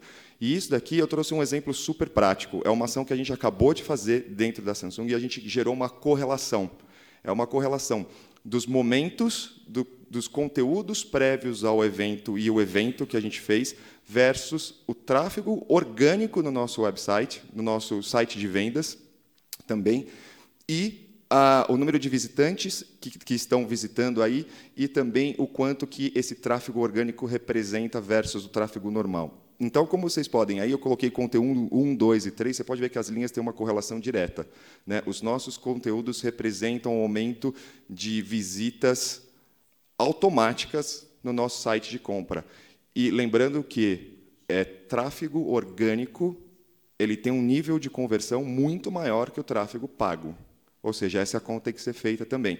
No momento do evento, você vê aí, a gente chegou a quadruplicar o volume de tráfego orgânico dentro do nosso site. Ou seja, quando a gente leva isso para a nossa liderança, acho que é muito diferente do que levar só o share of voice, que é difícil de você mensurar. Aqui eu estou falando, pô, é potencial cliente, de verdade, que a gente está levando. Né? É, e aonde entra o, a inteligência artificial e o Big Data dentro de tudo isso? Dentro dessa mensuração, bom, hoje a gente no escritório América Latina da Samsung, a gente tem dados de todas as subsidiárias da Samsung de México para baixo. É muita informação. Como é que a gente sabe o que está funcionando, o que, que não está funcionando, como juntar? Não tem como se não for por meio de inteligência artificial. A gente até tentou um tempo atrás, né, Erika, é, juntar manualmente é impossível.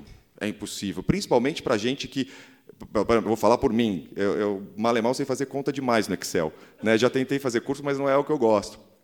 Então, é, como é que a gente consegue, então, é, criar esse banco de dados, né? juntar todas essas informações e gerar, a partir da inteligência que vai me ajudar a mensurar o que eu estou fazendo e a direcionar os meus próximos passos da comunicação, só por via de inteligência artificial. Então, hoje, a gente tem realmente dentro da Samsung um data lake, com aplicação de inteligência artificial e machine learning, onde faz não só toda a análise de tonalidade, mas também ajuda a gente a identificar mensagem, ajuda a gente a dividir para saber por esse deixa eu voltar aqui. Esse slide que a gente fez aqui, ele já é dire... ele não é o geral, ele está focado exatamente naquele produto. A gente consegue focar em produto o que o tráfego foi. Porque pode, muita coisa acontece ao mesmo tempo, né? Então esse tráfego é diretamente relacionado à comunicação que a gente fez, não é qualquer tráfego aleatório que foi para o site. A inteligência artificial permite a gente fazer isso. É fácil fazer? Não é. Dentro do nosso time hoje, a gente tem um cientista de dados e um economista que ajudam a gente a traduzir essas informações. E aí eles passam esses dados para o time de comunicação, que aí sim cria a estratégia. É fácil fazer tudo isso? Não é fácil. É rápido fazer isso? Não. Como a Erika disse, a gente está quatro anos batalhando nessa jornada aí de construir, mas a gente vem avançando e a gente vem é, é, é, recolhendo os frutos desses investimentos dentro da empresa, acho que cada vez mais ganhando relevância dentro do contexto de negócios. Tá? Então, acho que era essa mensagem que eu queria passar aí para vocês. Obrigado, e agora a gente vai conversar um pouco mais nas perguntas. Obrigada, Marcel. Agora a gente vai convidar o Matheus para bater um papo com a gente. Vamos lá, Pessoal, Matheus. tudo bem? Todo mundo com fome aí? Eu almoço meio-dia, olhei ali o relógio e falei, o pessoal deve estar com fome também, mas espero que seja útil aqui o conteúdo. A responsabilidade de falar depois dessa turma, do Luiz, do Marcel, enfim, da Tânia. É, queria agradecer o Edu, queria agradecer a Célia, queria agradecer o Marco pelo evento, pelo convite também, muito bacana. E queria agradecer especialmente o Garuti e a Gabriela, que estão ali, é, que são as pessoas que trabalham comigo e que fazem o dia a dia acontecer. Então, eu estou aqui representando eles e espero não decepcionar vocês, pessoal. E aí, falar depois dessa turma, eu fiquei pensando ali, eu não trouxe apresentação de propósito, porque eu gosto muito de sentir o público, assim, né? É, e eu faço mal ao PPT também. Mas eu estava olhando a carinha de vocês aqui, o que interessava mais, e é, eu acho que quando o, o Luiz traz toda essa evolução, né, que, que foi uma coisa muito rápida, né? É, eu tenho, sei lá, 15, 17 anos de formado. Na minha faculdade, eu não aprendi nada disso. Eu nem sei se hoje ensinam, talvez não, né? É, que a faculdade sempre demora um pouquinho mais para aprimorar os conteúdos. Mas aí você vê o, o Marcel aqui trazendo aplicações práticas e, e, extremamente eficientes né, de dados, já não, numa empresa pô de ponta de tecnologia. Inclusive, sou, falei isso para ele mais cedo, eu sou super cliente. assim. É, você fala, pô, o negócio está tá mudando e está transformando. E aí, qual é a minha mensagem principal aqui que eu queria passar para vocês? É que, assim, gente, tá tudo bem, assim, tá? É, eu trabalho no AXP, numa empresa de tecnologia também. Mais da metade dos colaboradores lá são de tecnologia. E, cara, a gente está muito longe do processo ideal de dados, do processo ideal de transformação. Né? Eu acho que o nosso principal desafio hoje é a gente fazer perguntas, assim.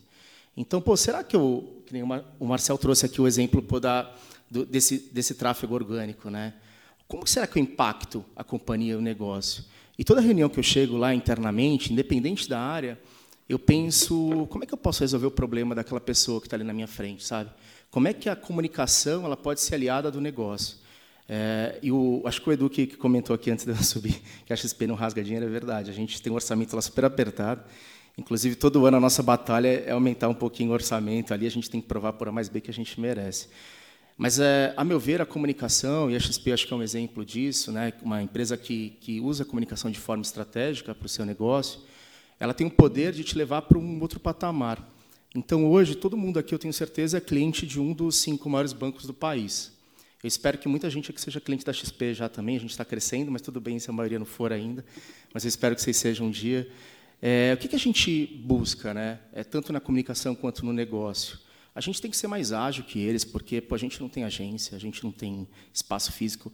É, a gente está em São Paulo, né, capital do país. Eu sei que tem gente de fora aqui, mas as principais capitais, você tem uma agência, né? Você sabe que o banco existe. Você sai daqui, como é que eu vou explicar a XP é, para uma pessoa lá no interior do país, no meio de uma fazenda? E é um público super importante para a gente, né? O público do agro, por exemplo. Né? E aí a gente, pô, chegou à conclusão de que a gente tinha que estar lá. E como é que a gente vai estar lá? A gente vai estar lá com comunicação. Então, hoje a gente tem um trabalho que até o Rodrigo Garuti que toca aqui, que é um trabalho de comunicação focado né, em algumas regiões que são muito importantes para a gente de negócio. E a gente tem que ter o sotaque deles. assim. Então, eu estou fugindo do mundo de dados aqui, gente, para mostrar que como a gente aplica na prática isso. Né? A gente aplica falando com as pessoas, conversando, é gente falando com gente. É, o principal diferencial da XP sempre foi ter um rosto. A gente tem um fundador, né, que hoje é, é presidente do conselho, que é uma pessoa que comunica. E eu não sei se todo mundo segue o Guilherme Benchimock nas redes sociais. É, se não segue, pô, recomendo assim. É ele mesmo que escreve, tá? Veio um monte de gente assim, tipo, às vezes, ah, queria fazer um benchmark, como é que vocês cuidam da página do Guilherme Benchimock? Eu falo, meu, fala com ele, assim, porque é ele que toca lá. Obviamente a gente dá algum tipo de suporte, porque ele tem um milhão, mais de um milhão de seguidores hoje, então ele não consegue falar com todo mundo. Né? Mas aqueles posts que dão mais engajamento, aquele conteúdo que, que faz sentido e que conecta com, com a audiência dele, é um conteúdo que ele faz. Então a gente acredita muito no dado como aliado né, do nosso negócio, como aliado da nossa expansão. Hoje, por exemplo, a gente consegue mensurar os nossos resultados em cada uma dessas regionais. É, e, e, o que, que a gente mensura? Né? Qual é o dado que é importante para a gente? É o aumento de reuniões, por exemplo, que a gente consegue com os nossos assessores locais. Né? É o aumento de, de negócio que a gente consegue fazer naquelas regiões que a gente tinha muita dificuldade de entrar. Né? Falar nacionalmente hoje, eu, eu, vou falar que é fácil aqui, porque a empresa hoje já, já tem um porte um pouco maior, então eu, eu sou o cara, talvez eu seja um, um dos chefes mais chatos né, que, que, as pessoas que trabalham comigo já tiveram, porque eu nunca estou feliz assim, né? Eles chegam lá com resultados incríveis de pô, divulgação, saímos tudo quanto é jornal, tudo quanto é site e tal. Foi super legal. E realmente a gente consegue né, ter uma comunicação bastante assertiva. Mas eu falo, e aí, meu? O que, que a gente falou de diferente? O que, que a gente fez de diferente? Vocês estão satisfeitos? Que nem chega aquele resultado, um monte de resultado assim bacana. Eu falo, gente, será que a gente falou com todo mundo? Que nem, um resultado que eu fico muito feliz é quando eu recebo alguma coisa do meu pai, da minha mãe, no grupo da família, no grupo do futebol, porque eu tenho certeza que a mensagem chegou. Né? E a mesma mensagem, hoje você quer vender um produto, então, o Marcelo estava falando aqui do lançamento do, do celular novo da Samsung. É, pô, eu tenho certeza que eles trabalharam a mesma mensagem em variados formatos para impactar as pessoas em diferentes momentos da vida dela. Né? Então, hoje, por exemplo, uma, uma discussão que eu tive recente é que a gente produzia lá dentro vídeos incríveis, lindos, assim, de cinema mesmo, mas na horizontal. Assim, gente, eu não vejo mais vídeo na horizontal. Não sei se alguém vê aqui no celular. Eu consumo vídeo basicamente na, no celular. Assim, na horizontal é um saco, né? Quando você tem que virar o celular e fica aquela coisa de cinema super fininha. Aí você tem que dar zoom. Eu falo, não faz o menor sentido, né? Então, assim, como é que a gente usa o dado, por exemplo, para... é óbvio né, que as pessoas veem o vídeo na vertical. É, e eu pô, vou construir minhas soluções na vertical. Né? Então, outro dia também, eu vou usar o exemplo do vídeo, é um exemplo muito fácil, acho que conecta com todo mundo aqui. Pô, não adianta mais você fazer vídeos de três, cinco minutos. Ah, mas é o vídeo institucional. Ninguém vai ver vídeo de três minutos. Eu uso bastante TikTok, eu adoro. assim. É, cara, 10 segundos, 15 segundos, 30 segundos no máximo. E o de 30 ainda é muito chato. assim. Eu amo futebol. Eu só fico vendo de 30 quando é do Santos. Se, se não for do Santos, assim, eu, eu paro no meio, entendeu? Eu dei um jeito de falar do Santos aqui, eu sempre, sempre falo. É, mas, mas é isso, gente. Acho que falar depois dessa turma era muito difícil para mim. E eu confesso que acho que todo mundo que vai falar, seja no trabalho, seja em algum momento, tem aquela coisa do fomo, assim, sabe? Por que, que eu vou falar que conecte com as pessoas? E eu cheguei à conclusão de que o principal que eu tinha que falar para vocês é, tipo, calma, vai dar tudo certo. A gente não precisa ter tudo ao mesmo tempo, a gente não vai ter tudo ao mesmo tempo. Só que a gente tem que fazer as perguntas certas. A gente tem que entender que o mundo já mudou, o hábito das pessoas já mudou, e a gente está trabalhando para um mundo passado. A gente está olhando no retrovisor. Então, o Luiz usou o exemplo aqui, foi um papo que eu tive com ele lá.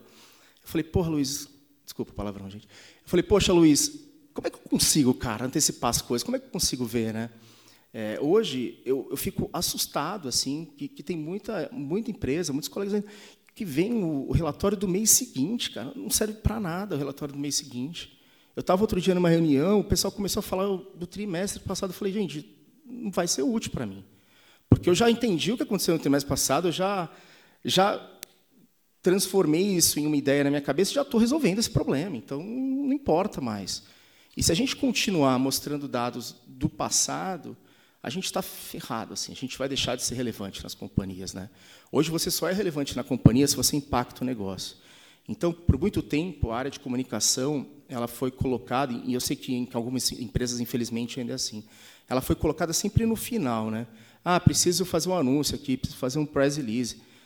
Cara, não tem coisa que me deixa mais ofendido quando alguém chega para mim e pede para fazer um press release. Porque a pessoa me vê como fazedor de press release, moedor de carne mesmo.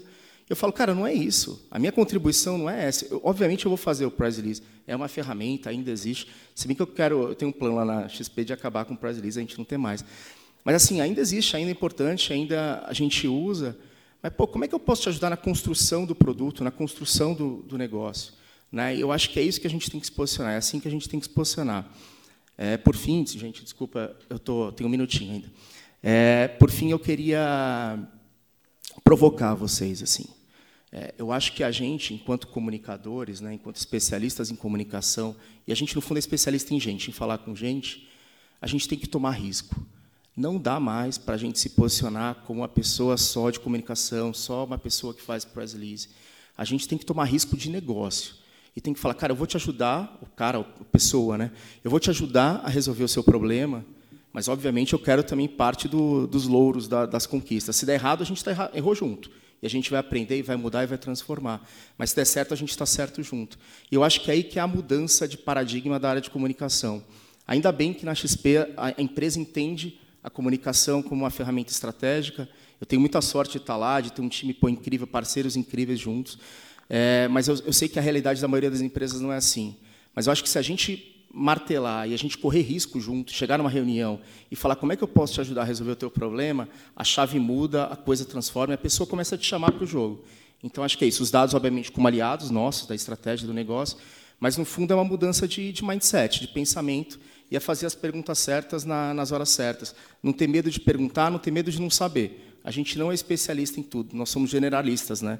Mas, assim, perguntar faz toda a diferença. Então, eu queria pedir desculpas por não ter o PPT, eu não faço PPT bem. É, desculpa também por ser a última pessoa antes do almoço, mas privilégio falar aqui com vocês. Eu tenho muita gente aqui que serve de inspiração para mim, que eu acompanho o trabalho de vocês, então é muito legal estar aqui trocando ideias, tá bom? Obrigado, gente. Valeu. Obrigada, Matheus. A gente está com muitas perguntas aqui, hein? Vou, a primeira é a seguinte: como dividir o tempo do executivo em planejar, pensar as estratégias e executar? Essa pergunta aqui é do Edu, da Mega Brasil.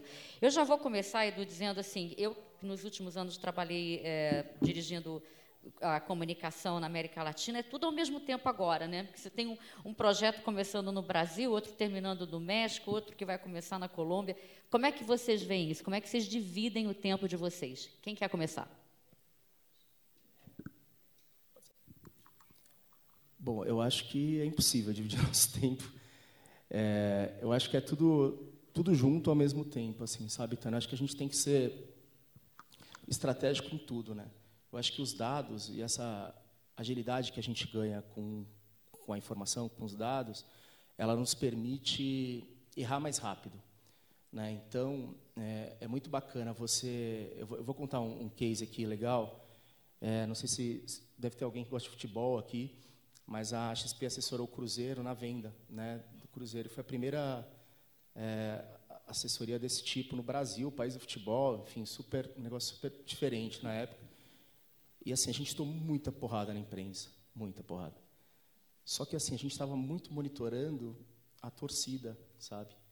E na torcida a gente estava dando um show, assim. A gente falou, cara, vamos continuar, vamos tomar porrada na imprensa, mas na torcida a gente está indo. Vamos jogar para a torcida, literalmente.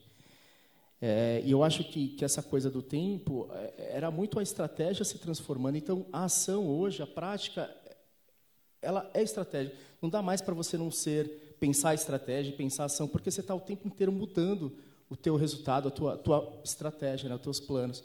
Então, para mim, não, não separa mais. Eu acho que é sempre você está sempre fazendo isso, sempre o tempo inteiro trabalhando nisso, tá? Obrigada, Matheus. Eu acho muito importante você trazer esse tipo de exemplo aqui, porque a nossa vida não é um mar de rosas, né? A gente está sempre gerenciando crise e cuidando de, de, de risco e reputação, né? Então, acho Eu- isso eu muito falo importante para o público que está aqui, né? Todo dia é um 7 a 1 na nossa vida, assim, né? Então, é muito difícil fazer o que a gente faz. Eu também gosto muito de futebol. Então, eu vou trazer uma metáfora também de futebol para ajudar, que eu acho que são dois pontos do que a gente está discutindo aqui. Primeiro, eu acho que é importante. Não, antes disso, eu ainda vou falar. Eu ando mais feliz que você com o meu clube de futebol.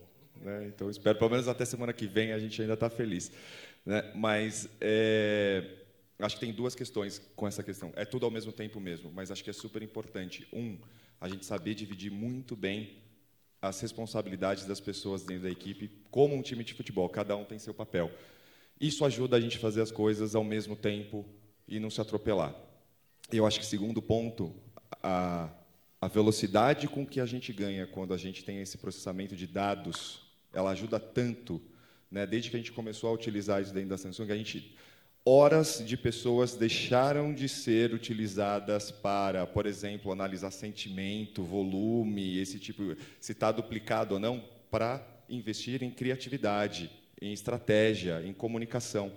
Então, acho que esse é isso onde a tecnologia vem ajudar cada vez mais fazer mais coisas ao mesmo tempo. Você não pode falar isso muito alto, senão a gente vai ganhar mais coisa para fazer também.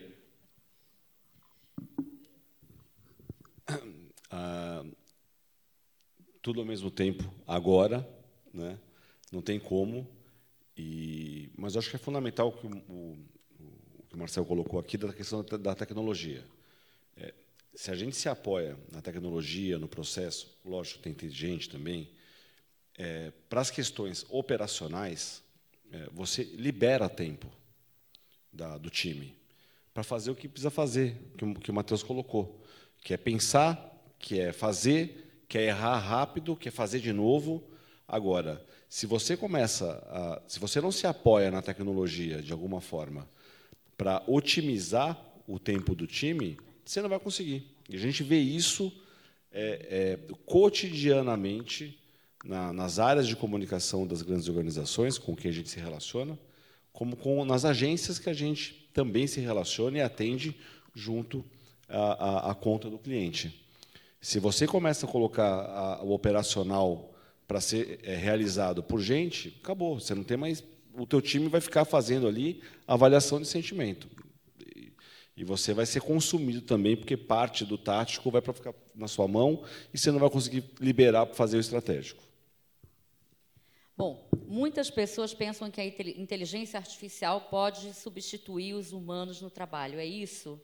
Bom, eu posso começar aqui dizendo que isso é um mito, né, gente? Aplicar a inteligência artificial na comunicação das empresas não vai tirar o protagonismo das equipes. O que, vocês acham? É, eu acho um mito também. Eu acho que é a gente faz a diferença. Eu acho cada vez mais, na verdade. Né? Cada vez mais as pessoas são importantes ali para saber direcionar. Eu, eu comento muito com, com a turma que o, o, o PPT aceita tudo, né? Então, assim, é muito mais fácil a gente ver um dado é, que, não, que, que comprova que a nossa tese do que a gente se deparar com um dado que vai totalmente contrário ao que a gente acredita, ao resultado do que a gente acreditou que fosse certo, né? Então a gente tem que ter muito sangue frio na hora de tomar a decisão, porque às vezes a nossa estratégia é muito ruim mesmo. E a gente tem que falar, pô, desculpa, errei, deixa eu corrigir aqui o caminho. Então, cada vez mais eu vejo valor nas pessoas. A gente é um time hoje lá na XP muito pequeno, assim. Né? Então, eu brinco, às vezes eu faço benchmark, eu adoro conversar assim, com gente de mercado. E o pessoal, nossa, mas quantas pessoas você tem aí? Eu falo, putz, você quer saber mesmo? Porque é muito pouca gente. Tem dois aqui, tem mais dois que não estão. É, então, é isso. Acho que cada vez pessoas muito boas e com conhecimentos diversos. Eu achei muito legal o que o Marcel trouxe, que na Samsung ele tem um economista, um cientista de dados no time. A gente já teve lá uma pessoa de dados no time, hoje, por uma mudança estratégica, está dentro da Martech, mas tá, ela vê mais, mais o todo, assim, não é só PR. Mas é isso, gente. É, não dá para a gente ter pessoas iguais a gente no time. A gente tem que ser muito complementar hoje, times muito complementares. A gente está para abrir uma, uma vaga é, e, e não vai ser uma pessoa que tem a mesma experiência que eu, que é pô, de jornalismo, de agência, né? Vai ser uma pessoa que tem uma experiência diferente, que vai agregar, que vai trazer conhecimento novo e vai fazer perguntas diferentes, né? É, a gente teve, por exemplo, uma crise de diversidade na companhia, né?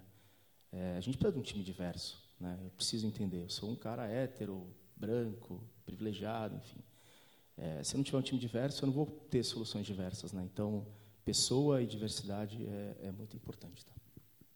Eu tenho muita pergunta aqui, gente, e vou passar aqui para uma pergunta para o Mar Marcel. A mensuração de estratégias da comunicação em RP eh, no B2B acaba sendo mais difícil ah, por, por causa das vendas, né? por, por elas serem muitas vezes mais nichadas. Como você acredita que essa vinculação de dados de RP e vendas pode ocorrer no B2B? Bacana essa pergunta porque a gente está passando por isso agora.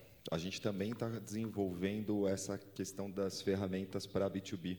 Né? Acho que dentro da Samsung a gente não vende só para a pessoa física, a gente vende também para grandes empresas, pessoas jurídicas. Mas acho que- vem um passo antes. Né? A, a estratégia de comunicação, quando a gente fala de negócio B2B, muda. Né? É, a gente tem que entender qual é o nosso cliente e o que funciona mais. É, então, a- a- acho que a melhor resposta para isso não é o processo, é você entender que tudo é mensurável. Acho que esse é o grande ponto. Tudo que você faz é mensurável. Basta você se questionar, como o Matheus colocou, e colocar assim: primeiro ponto, qual é o meu objetivo de negócio? Né? A partir do meu objetivo de negócio, quais são as tarefas que, de acordo com aquele consumidor, vão me ajudar? Quais são as atividades, né? Vão me ajudar a conversar melhor com ele. E a partir daí eu vou conseguir mensurar. Isso não importa se é B2C ou B2B.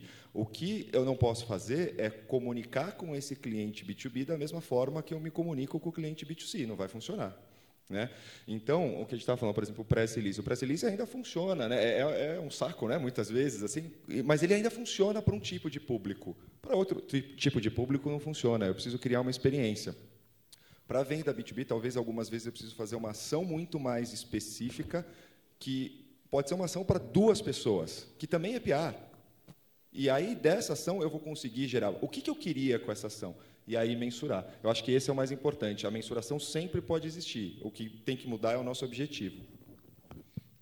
Só, só complementando, é, que é a ótica que o, que o Marcel trouxe e o Matheus complementou, que é o compromisso da comunicação é, com o negócio, com o objetivo final.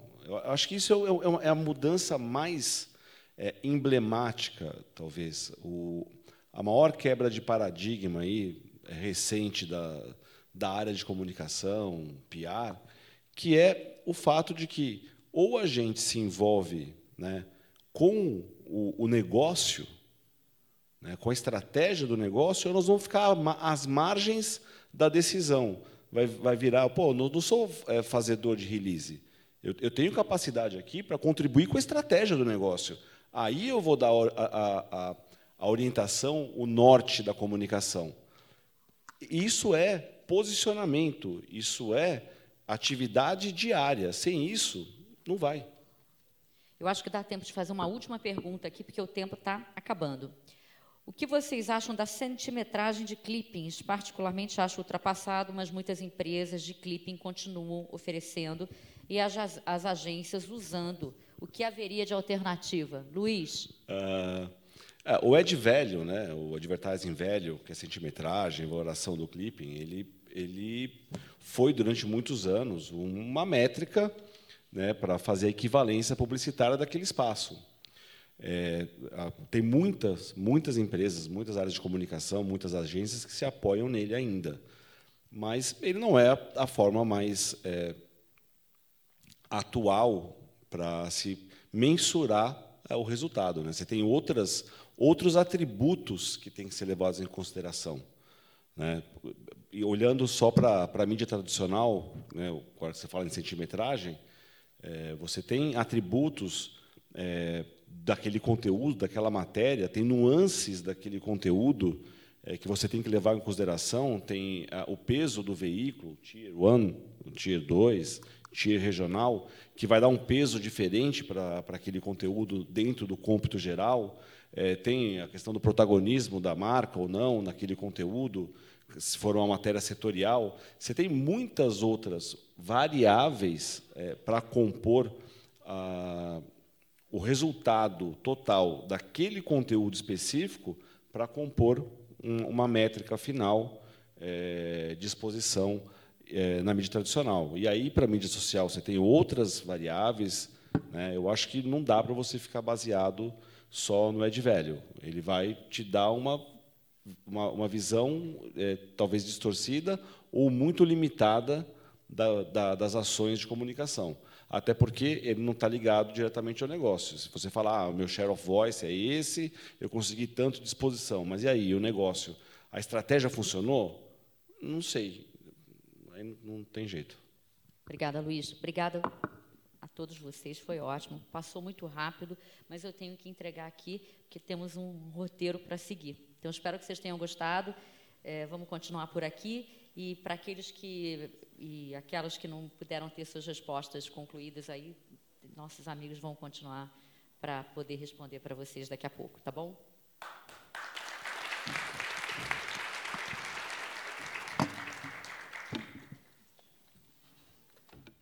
Muito bem. O que, que você achou desse painel que teve um, um debate em torno da inteligência artificial, do Big Data e do Data Driving? É, o mundo das comunicações, o, o mundo dos dados veio de fato para a comunicação? Você tire as suas conclusões. Mas vamos lá, então, agora conhecer como é que foi, a, como, é que, como é que ocorreram as entrevistas. Temos as entrevistas exclusivas que dessa vez foram feitas pela Regina Antonelli, que entrevistou o Luiz Rigo, e a Cris, time todo trabalhando, hein? A Cris, a Cristina Carvalho entrevistou o Matheus Lombardi e o Gilberto dos Santos, que bateu um papo com o Marcel Della Barba. Vamos conferir. E a gente está aqui na 25ª edição do Congresso de Comunicação da Mega Brasil, tá? E hoje nós estamos no último dia. E a gente vai ter daqui a pouco uma, uma mesa redonda que vai discutir inteligência artificial. E o tema é inteligência artificial, Big, Data e Data Driving. O mundo dos dados chegou à comunicação. Veio para ficar a comunicação ponto a ponto. E um dos participantes que está aqui do meu lado é o Luiz Rigo, que ele é diretor de desenvolvimento de negócios na Boxnet. Luiz, obrigada por você estar aqui para adiantar para a gente. E aí, o que, que vai ser discutido? Quais são as tendências? O que você poderia já passar para o pessoal que depois vai assistir esse, essa mesa redonda? Tá bom. Oi, gente, bom dia. Prazer, Luiz Rigo falando. É, prazer estar aqui com, na, no Congresso. E a gente vai falar um pouco da, do cenário é, global que nos trouxe até esse momento uhum. é, do data driven, né? Então, por que que o, o, a tecnologia evoluiu, como ela evoluiu, qual, quais os passos foram necessários é, do ponto de vista de tecnologia e de, de processos, de pessoas, para a gente sair ali do, da digitalização da economia e da sociedade, passar pelo Big Data, do, do Big Data passar para a inteligência artificial, da inteligência artificial e suas disciplinas, é, até chegar ao Data Driven, que é, o, é a gestão orientada por dados. Né? Então, acho que a gente consegue contextualizar para todo mundo da área de comunicação, que é o nosso público aqui no Congresso, é, os principais marcos dos últimos, vamos colocar aí 20, 30 anos, que Sim. nos trouxeram até aqui. E o que você poderia falar em termos de tendência para isso? A, a, inteligência artificial na comunicação, por exemplo. A, a inteligência artificial ela é fundamental é, para qualquer segmento de mercado. É, para a comunicação, é imprescindível. Sim. Não existe a menor possibilidade hoje de uma empresa, de um negócio, não se apoiar de alguma forma no, no, na inteligência artificial. Porque para você tratar, para você lidar com o volume de dados que a gente tem hoje é, à disposição é, no ambiente, eu vou até adiantar um dado que eu vou apresentar na, na, apresentação, dar um spoiler daqui. Uhum. Hoje nós temos mais de 40 trilhões de gigabytes disponíveis é, de dados na, na web. Nossa, isso é uma coisa É, que não dá não- nem para a não- gente não dá imaginar. imaginar É. o volume de dados. É, alguns desses dados eles podem ser acessados, Uhum. porque são dados públicos, outros sob licença e outros são é, exclusivos dos seus proprietários. Sim. Porém, esse é o universo que a gente está. E o, o ser humano não tem capacidade Sim. de processar esse volume de dados. Então, a inteligência artificial, que nada mais é, tentando dar uma visão simplista, Sim. do que um conjunto de regras lógicas para encontrar padrões e, e tomar decisões, é a única solução é, viável para tratar esse volume de dados. Então, essa é a, é, é a realidade que nos é imposta, Sim. não tem como fugir disso e que a gente precisa é, encarar. E a, e a inteligência artificial, na verdade, eu vejo com muita tranquilidade, porque ela vem para apoiar o ser humano, ela vem para ajudar-nos nos nossos processos. Sim. E tem muita gente, é, é, a discussão que, que existe, né? Ah, vai roubar emprego, a inteligência artificial. Não, é, algo, talvez algumas atividades é, mais automati, automatizadas, é, de processos, de processamento, é, possam vir a deixar de existir. Mas na medida, na mesma medida em que algumas atividades deixam de existir, outras são criadas. Sim. E essa é a evolução natural da humanidade. Com certeza. Né? E a mão de obra tem que se capacitar. Tem que se capacitar. Exatamente. É, tem uma, uma pesquisa também, que é recente isso, é, nós temos hoje já um- uma deficiência, um déficit é, de mais de 150 mil profissionais de dados Sim. no Brasil, só no Brasil. né? Então, você tem oportunidades de, de ingressar numa nova é, carreira, num, num- num- novo segmento, Sim. a partir da tecnologia que é comum a todos os negócios hoje. Então, eu acho que é natural, é um processo, né? Então, esse é o, o desafio de trabalhar com, com Big Data, com Analytics, com inteligência artificial, com, com Data Driven. Então, é isso que nós vamos ver daqui a pouquinho É isso aí, no, gente. no painel. Daqui a pouquinho a gente vai ver mais essa, essa discussão toda aí no, na mesa redonda. E o Luiz vai estar presente. Obrigada, viu, Luiz? Obrigado eu, querida. Estamos aqui com o Matheus Lombardi. Ele é head de reputação e sócio da XP. Ele vem nessa mesa sobre inteligência artificial e vem falar para nós é, se o mundo, da, da- o mundo dos dados chegou à comunicação para ficar. Boa tarde, Matheus. O que, que você tem para nos dizer sobre a a duração do mundo dos dados na comunicação? Perfeito. Bom, bom dia. É, queria agradecer pelo convite, primeiramente. É um privilégio estar aqui ao lado de tanta gente bacana no evento. Então, prazer aí quem está assistindo de casa também. É, eu acho que o mundo mudou nos últimos anos, né? A tecnologia hoje ela tá, ela é inerente, ela está dentro de todos os negócios. E no mundo da comunicação não poderia ser diferente. Então hoje a gente tem muito mais agilidade, a gente tem uma abrangência muito maior também, a gente consegue chegar muito mais longe e de forma muito mais assertiva usando tecnologia. Né? Hoje você não precisa ter um exército de pessoas para chegar em milhões de outras pessoas, de clientes potenciais, depender do seu negócio. Né? Hoje você sabendo usar a tecnologia e tendo ela como sua aliada, você consegue, um, monitorar, entender, criar uma estratégia e depois você consegue os resultados aí me- melhores e, e mais relevantes para o seu negócio, independente dele, tá? Então, hoje eu trabalho numa empresa do setor financeiro. Nosso principal objetivo ali é a gente atender bem o nosso cliente. Então, a gente quer que o nosso cliente tenha uma experiência melhor no, no aplicativo. Né? Hoje, os nossos clientes eles são todos atendidos por meio de uma plataforma digital, seja no celular, seja no computador. A maioria até pelo celular.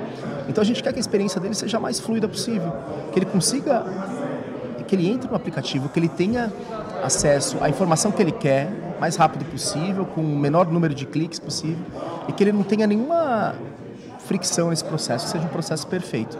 Então é pra, por isso que, por exemplo, hoje mais da metade dos nossos colaboradores são pessoas de tecnologia, que trabalham com tecnologia, que desenvolvem tecnologia.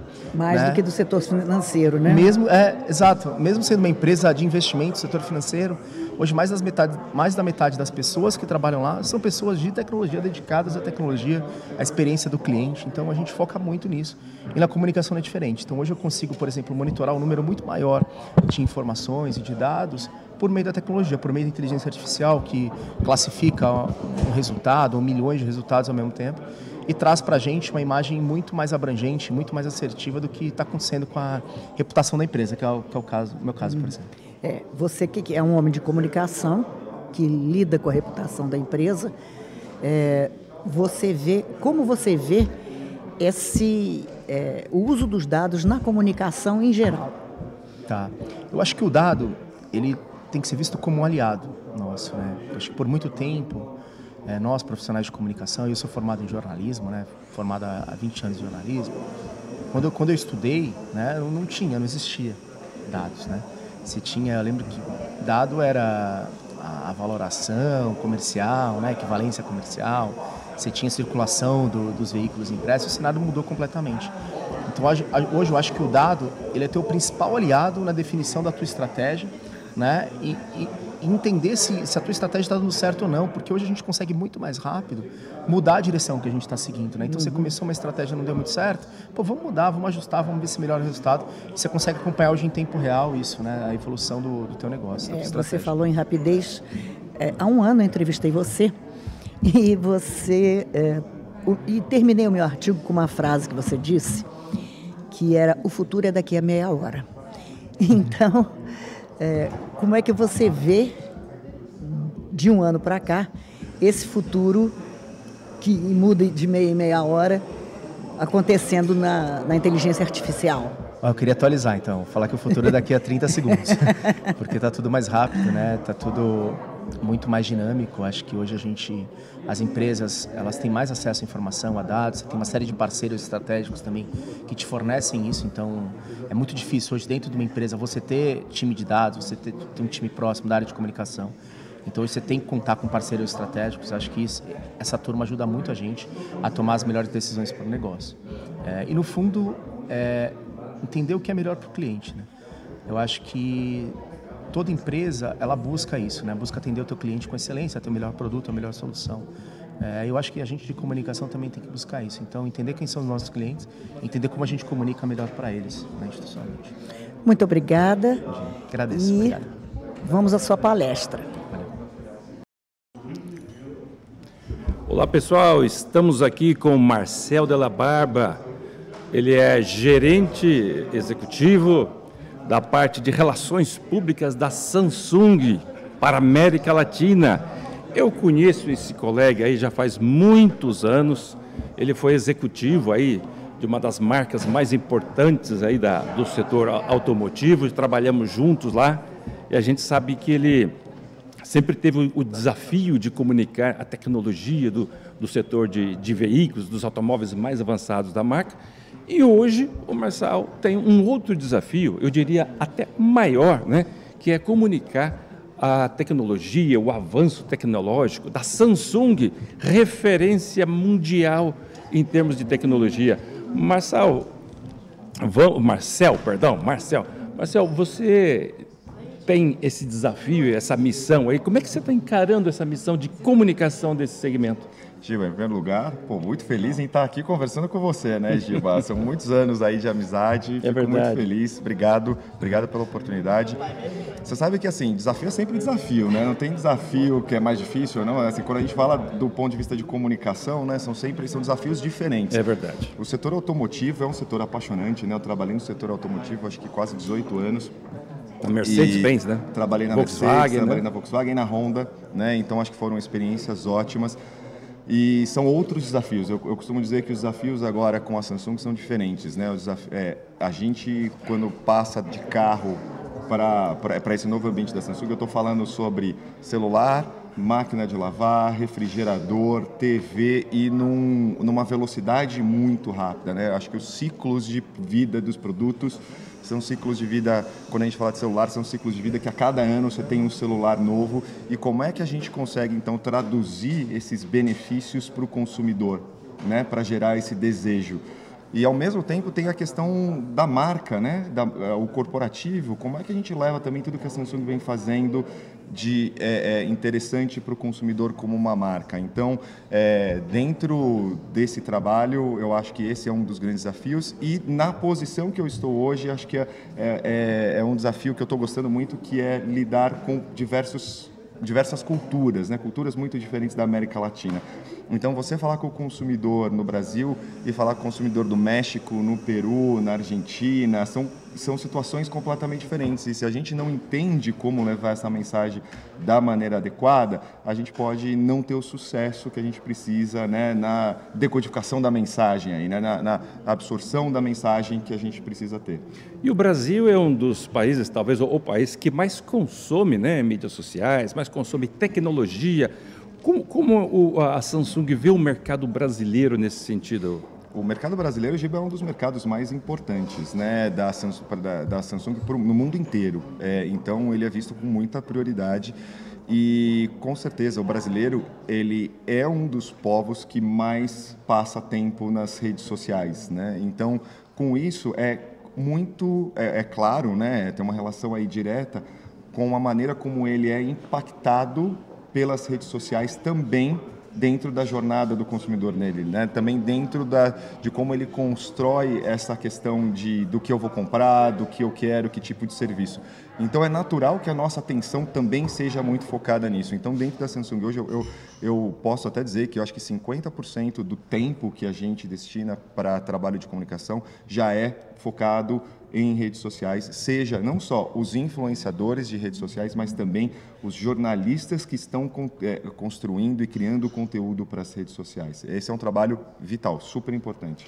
E para concluir, Marcel, é, um dos principais temas que estão sendo discutidos no 25º Congresso da Mega Brasil é a inteligência artificial.